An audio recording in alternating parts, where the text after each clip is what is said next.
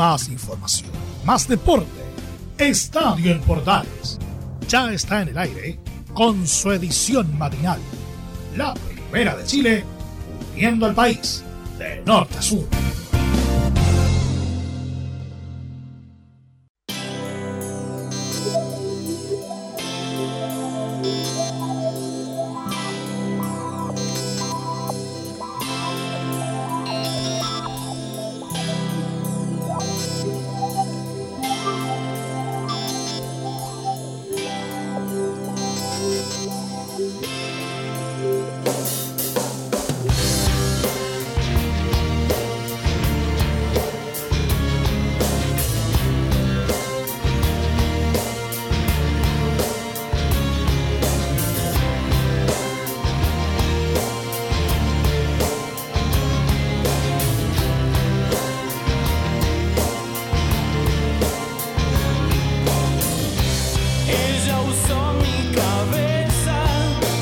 Buenos días, bienvenidos a una nueva edición de Estadio en Portales para el día martes. Ya estamos a 4 de mayo. ¿eh? Saludo cordial a todos los que están en sintonía hasta ahora en toda la red de medios unidos y por supuesto a través de Portales Digital.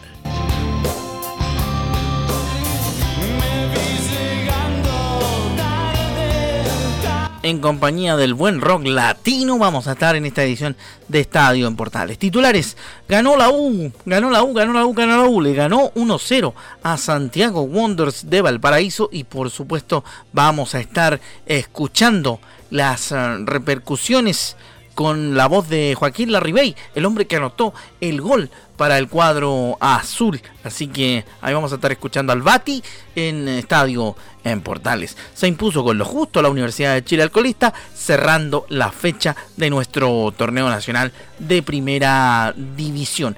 Además, vamos a estar escuchando declaraciones de los protagonistas porque eh, Luis Baquedano va a hablar a través de Estadio en Portales respecto de la salida de Jorge Pelicer.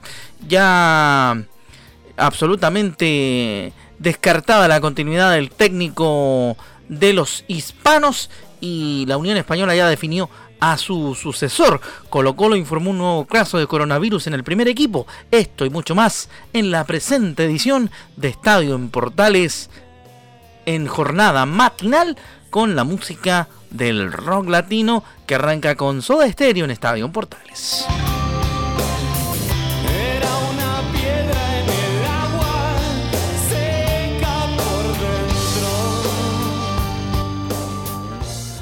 Nos metemos rápidamente entonces en materia informativa a esta hora de la mañana a través de la primera de Chile. Lo hacemos rapidísimo y vamos, obviamente, hablando de lo que ocurrió con la Universidad de Chile, que en un opaco partido le ganó con lo justo al cuadro de Santiago Wonders en el estadio del Teniente de Rancagua. Nuevamente los azules mostrando un opaco nivel de juego en el cierre de la fecha 6 del Campeonato Nacional. Apenas en los 3 minutos, Marcelo Cañete debió abandonar el campo de juego por una lesión muscular en el sector de la ingle, por lo cual la Universidad de Chile debió prescindir de uno de sus jugadores más importantes y por supuesto gastar un cambio de los 5 en las tres ventanas posibles durante el cotejo. Pese a lo anterior, lograron ponerse en ventaja tempranamente en el minuto 18 gracias a un gol de Joaquín Larribey, luego de una jugada colectiva entre Pablo Aranquis Ángelo Enríquez y el propio Bati Larry Bay. De ahí en más, el partido nunca terminó de prender y las principales ocasiones fueron del elenco de los Caturros, incluida la posibilidad de un penal, cobrado por el árbitro Juan Lara por mano de Osvaldo González, que después fue desestimado con la revisión del VAR cuando Lara vio que el balón pegó en el abdomen del Rocky González. En el equipo, en el momento del complemento, digo, el elenco de Rafael Dudamel se perdió un claro una clara posibilidad de gol en el área pequeña, mientras que Michael Cabrera guió los ataques del cuadro Caturro. Aunque los descuentos, Aldrix Jara se perdió dos inmejorables ocasiones, una mano a mano contra el tuto de Paul y después con un remate cruzado en el área de los universitarios laicos. Con este resultado, la U quedó en el octavo puesto con 8 puntos, mientras que los porteños siguen hundidos en el fondo de la tabla de posiciones, aún sin hacer debutar su caja de puntaje.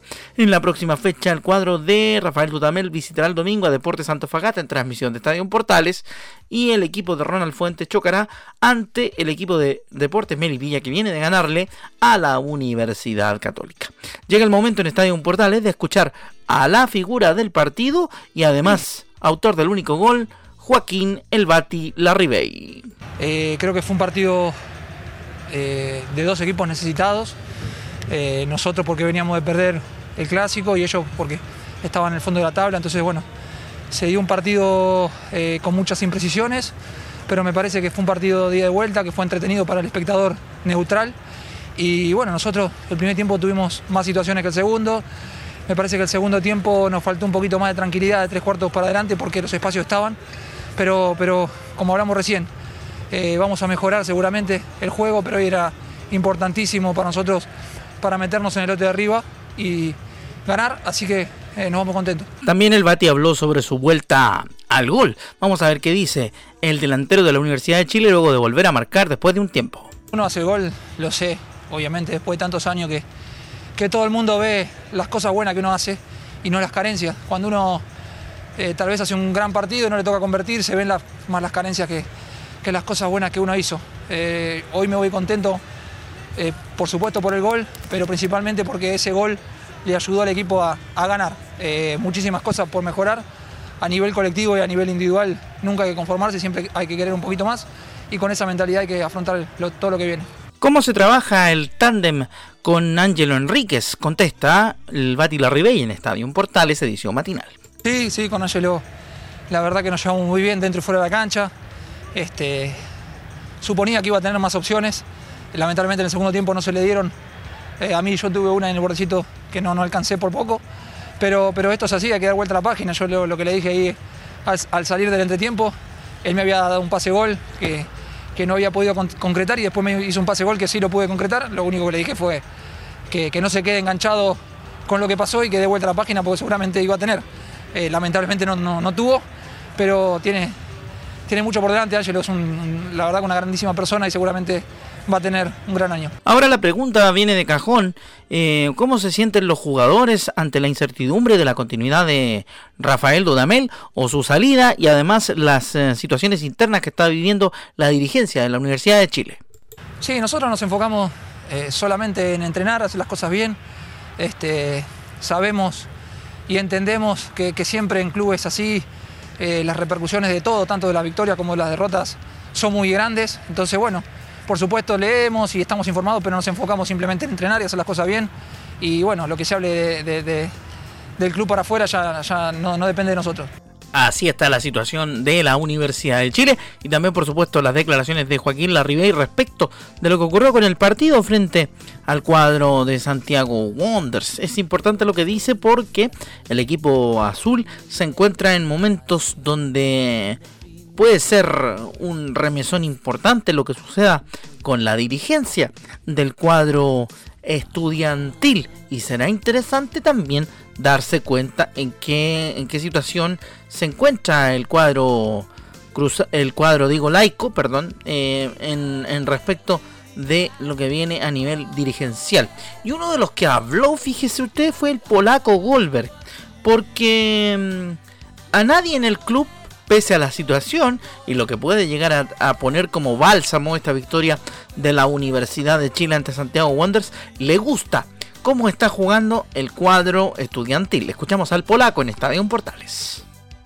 El trabajo que nosotros realizamos o, el día a día se mantiene de manera inalterable, toda vez que yo no, personalmente yo no soy notificado de nada. Eh, entiendo obviamente que del directorio salimos porque, porque hay, hay nuevos controladores y por supuesto eso esos nuevos controladores son los que tienen que eh, hoy día, digamos, decidir y ver qué es lo que, digamos, qué, con qué personas van a contar. Ahora, eh, qué es lo que vaya a pasar de ahí en adelante respecto al tema deportivo, bueno, lo, decidirán, lo decidirán en, su minuto y en su, en su mérito. Eh, pero la, orden en el tema de decisiones propiamente tal, ah, si, si nosotros tenemos que tomar decisiones, en primer lugar, siempre las hicimos en conjunto con, la, con el comité deportivo. Nunca una decisión de contratación, de búsqueda o incluso de desafectación de un técnico, por ejemplo, pasó por una cuestión individual, pasó por una decisión mía o de Sergio. Siempre fueron consultadas, siempre fueron eh, evaluadas por un comité. Y ese comité eh, va a funcionar hasta el día que tenga que funcionar. Bastante tranquilo, parsimonioso y por supuesto claro lo que dice polaco Goldberg y tiene bastante razón, porque mm, pase lo que pase, ellos seguirán tomando decisiones eh, pero ya no dentro del directorio, porque habrán otros regentes, habrá otro movimiento, quizá habrá otra manera y otro método de dirigir la parte deportiva de la Universidad de Chile. Y mientras no sean notificados de lo contrario, ellos continúan siendo parte del trabajo dirigencial que mm, asiste a la Universidad de Chile en este instante. Así que va a ser tremenda, tremendamente interesante lo que viene dentro de los próximos días para los dirigentes de la U.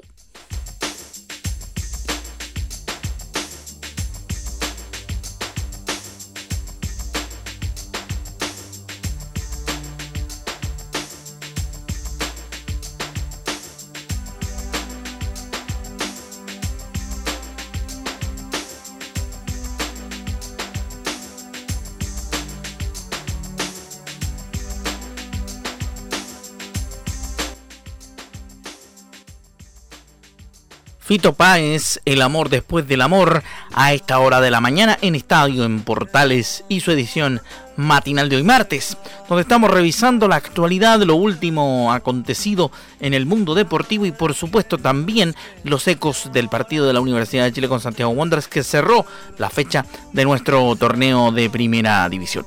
Pero eso no fue solamente lo único porque mm, fue despedido Jorge Pelicer de la banca de los eh, hispanos. Ya no es técnico de la Unión Española.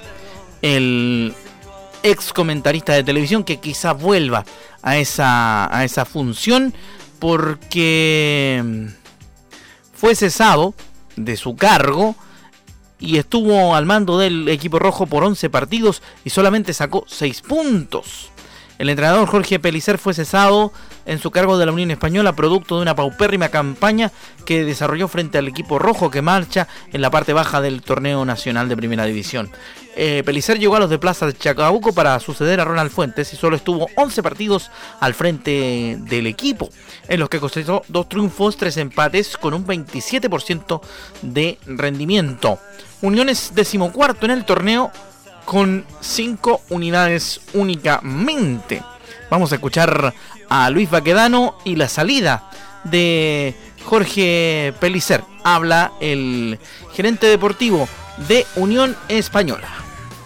Bueno, la verdad que los resultados son los que mandan. Eh, no hemos tenido un buen arranque este año y eso claramente eh, caló hondo en el directorio de Unión y hemos conversado con Jorge y hemos llegado a un armonioso acuerdo, de tal manera de que a partir de hoy día o a partir de mañana Unión va a tener un nuevo técnico. Mire, no quiero especular por dónde podrían haber, eh, eh, por dónde podría haber estado el problema. Lo claro y concreto es que nosotros trajimos una buena cantidad de jugadores, prácticamente un perfil completo, y y no se empezaron a dar los resultados, en circunstancias de que eh, pudimos haber hecho más. Eh, no sé, probablemente no le entendieron bien el mensaje al técnico, eh, hubieron situaciones que a nuestro juicio pasaban de por cosas físicas, y, eso fue limando un poco la situación que al final llegamos al acuerdo de, de terminar el vínculo en este momento. Yo creo que era el momento de tomar la decisión, no podemos seguir esperando, nada nos garantiza, nada nos garantiza de que con un nuevo técnico podamos tener mejoras en el, resultado, pero sí sentimos que hacer un cambio es lo que corresponde. Si no están dándose los resultados hasta ahora, eh, yo creo que habilitaba eh, hacer un ajuste de la dirección técnica de Unión y así lo estimó el directorio eh, ayer y, por eso se tomó la decisión hoy día de, de planteárselo a Jorge. Hay un dicho muy popular que no por popular está viciado, y es aquel que dice relación a rey muerto, rey puesto. ¿Por qué lo decimos? Porque la Unión Española, después de haber cesado, tal como escuchamos a Luis Baquedano, a Jorge Pelicer ya tiene decidido cuál será el sucesor del el destituido director técnico. Se trata de César Bravo, quien es el que trabaja con juveniles, por supuesto, en el cuadro hispano, el jefe técnico del proyecto de, fútbol joven, porque da las garantías, según dicen los dirigentes de la Unión, para trabajar con, con, gente de casa. Vamos a tratar de que se quede, dice, no interinamente. También agrega el gerente de la Unión Española. Va a quedar Gustavo Canales a cargo de la Sub-21, única categoría que se encuentra trabajando. Así que ahí está, pues, como dice el dicho, y nunca, y nunca más español que en este caso a Rey Muerto Rey Puesto César Bravo asumiría de forma interina y hasta, hasta quizá definitiva el cargo de adiestrador de la Unión Española, según lo que dicen los dirigentes, hasta final de torneo.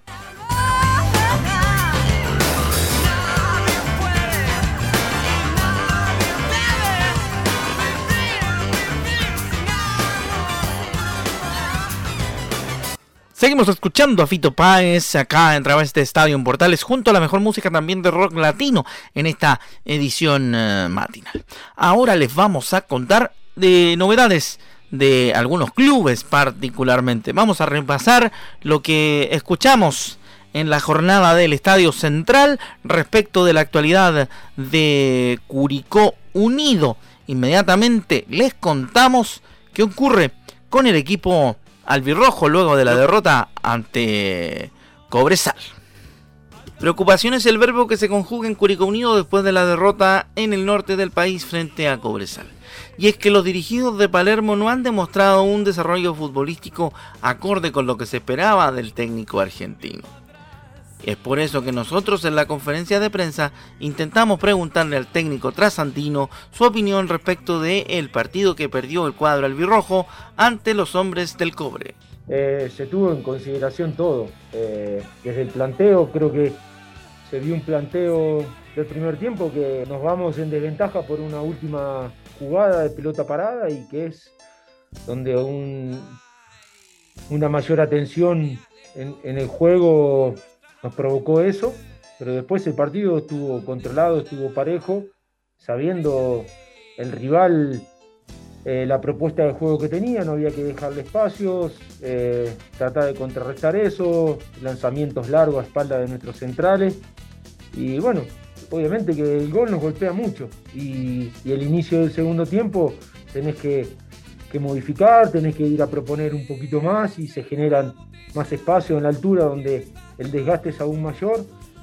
Pero bueno, no nos vemos eh, reflejados en, el trabajo, en lo que venimos haciendo, eh, en el resultado. Es lo que uno se lamenta, eh, hay que seguir trabajando, yo sigo siendo optimista y, confío plenamente al, trabajo que venimos desarrollando. El tema que bueno, hay, hay situaciones que, que va más allá del trabajo o de lo que uno planifica. Últimamente se dice que a Curicó siempre le pasan cosas en los partidos y también en la semana previa. Vamos a ver qué nos dice respecto a ese tema Martín Palermo también, continuando el análisis de lo que ocurrió ayer en El Salvador. Bueno, principalmente en esto de que en estas seis fechas no pudimos conformar un mismo equipo por diferentes situaciones. Siempre ah, hubo que, encontrar eh, alternativas o, reemplazantes en el, cual eh, uno busca otras alternativas y que la integración del funcionamiento del equipo va en, ese relacionamiento, en esas sociedades que, tiene que haber y que en la medida que no lo podamos llevar a cabo en la consecuencia de los partidos, se hace muy difícil, eh, más que nada porque es un equipo completamente nuevo.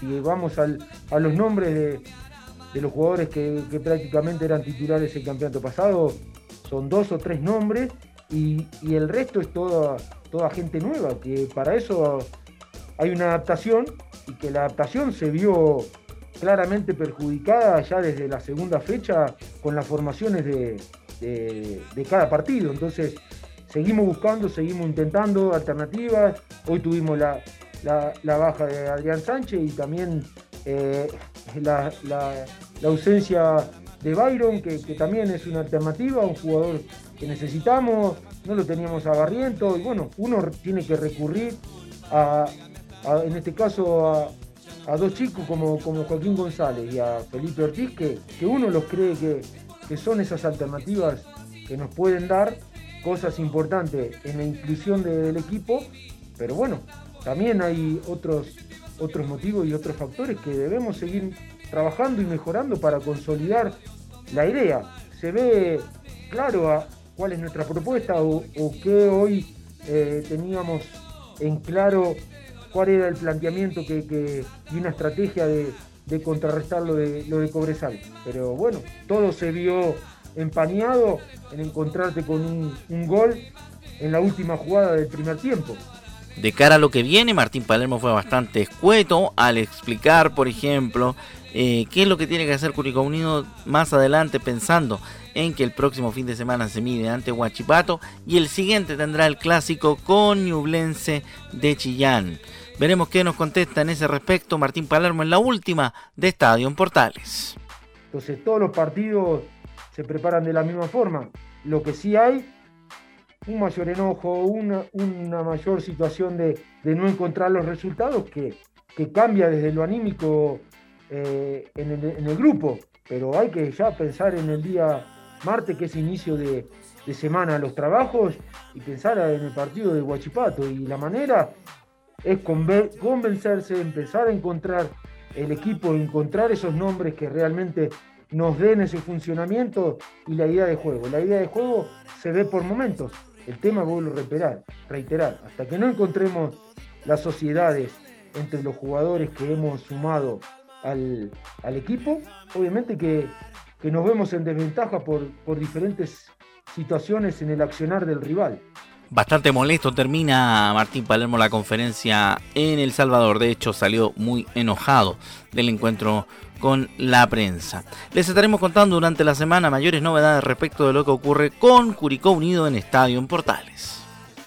Terminamos nuestra edición de Estadio Portales matinal repasando también declaraciones de los destacados de la fecha, jugadores que fueron fundamentales para el triunfo de sus equipos respectivamente y que además dejaron una huella en cuanto a a sus eh, declaraciones. Escuchamos a Matías Vidangosi, uno de los puntales y la figura del partido de Melipilla frente al cuadro de Universidad Católica en Estadio en Portales, edición matinal. Está mostrando ahí en la, en la búsqueda de, poder ganar, de poder sumar. Eh, veníamos de, dos partidos seguidos que nos convirtieran eh, a muy temprano y se nos hacía muy difícil remar ese, resultado. Así que hoy en día ya un equipo más firme, más sólido nos va dando también a nosotros la, libertad de, poder eh, desarrollar lo que nos gusta hacer, que, es crear hacia adelante. Y, en una de esas salen, empiezan a salir los goles, empezamos a, hacernos ofensivos, a tener buenas, buenas contras, así que contento. Sí, no, Católica es tremendo equipo, lo, lo vine mostrando ya hace, hace muchos años que son, que son los mejores y, no era fácil enfrentar este partido, más la situación que estábamos nosotros. Eh, preparamos bien el partido creo, independiente que Católica también pudo desarrollar lo suyo, eh, nosotros tratando de dejar los menos espacios posibles para que ellos no puedan tener la profundidad y la, categoría que siempre tienen en, los últimos tramos de la cancha. Pero nada, contento, el grupo ya se está firmando y eso nos da a nosotros un empujón para, seguir con, todo lo que viene. ¿Estás disfrutando? Un montón, un montón, así que nada, contento. Ahí está entonces eh, Matías Vidangosi, uno que está volviendo a ser eh, protagonista en su equipo, en Melipilla. Ya había hecho un buen, un buen segundo tiempo frente a Curicó Unido en la fecha 1, pese a la derrota del cuadro melipillano y un par de partidos también había tenido muy buen desarrollo futbolístico de manera particular. Otro de los que destacó en esta fecha fue Walala Seymour, que en su equipo, en O'Higgins de Rancagua, también marcó, marcó diferencias en el juego del cuadro que adiestra el profesor Dalcio Giovanoli. También tuvimos oportunidad de escucharlo y vamos a compartir sus declaraciones en esta edición matinal de Estadio en Portales. De tener la pelota, de moverla, era un equipo que le, complica, que le mueve la pelota, pero, pero hoy era una, cancha que estaba complicado para eso, eh, no podíamos arriesgarnos. Pero bueno, creo que lo importante son los tres puntos. Ahora la semana, obviamente, es un camino muy largo, eh, que hay que seguir mejorando y ahora pensar en, Unión Española, que también es un equipo que tiene muy buenos jugadores. Viene complicado, pero también hemos visto que esto es un campeonato muy irregular, que cualquiera puede ganar, cualquiera puede perder y, lo ha demostrado. Eh, yo creo que eso también hay que, hay que tratar de encontrar esa regularidad que te va a permitir, yo creo que hacer una buena primer semestre. Así que no hay que, no hay que confiar, no hay que confiarse en el rival y como dije anteriormente, tiene muy buenos jugadores que marcan diferencia. Y con la declaración de Walala Seymour, quien también eh, pone en eh, evidencia la situación de su equipo, Felipe Seymour, nos despedimos de esta edición matinal de Estadio en Portales, que ha sido preparada por todo el equipo de nuestro programa en cuanto al turno matinal. En la producción periodística, como siempre, en la edición matinal, el señor Laurencio Valderrama nos ha acompañado con declaraciones y también, por supuesto, algunos datos interesantes para la redacción de las notas. Y en la locución y puesta en el aire de esta edición, Rodrigo Antonio Jara Aguilar, nos encontramos, Dios mediante, en una próxima oportunidad para compartir el estadio en Portales en su versión matinal. Continúen en la sintonía de Portales Digital, ya viene Portaleando la mañana y por supuesto la programación del resto de las emisoras asociadas a Medios Unidos. Un abrazo y muy buenos días. Chau, chau. a das dores morais. Jogar uma vaca do décimo andar, viajar sob a lua que varre os. Uma ostra chilena, um beijo em Paris. Más información, más deporte. Esto fue Estadio en Portales, con su edición matinal. La primera de Chile, viendo al país de norte a sur.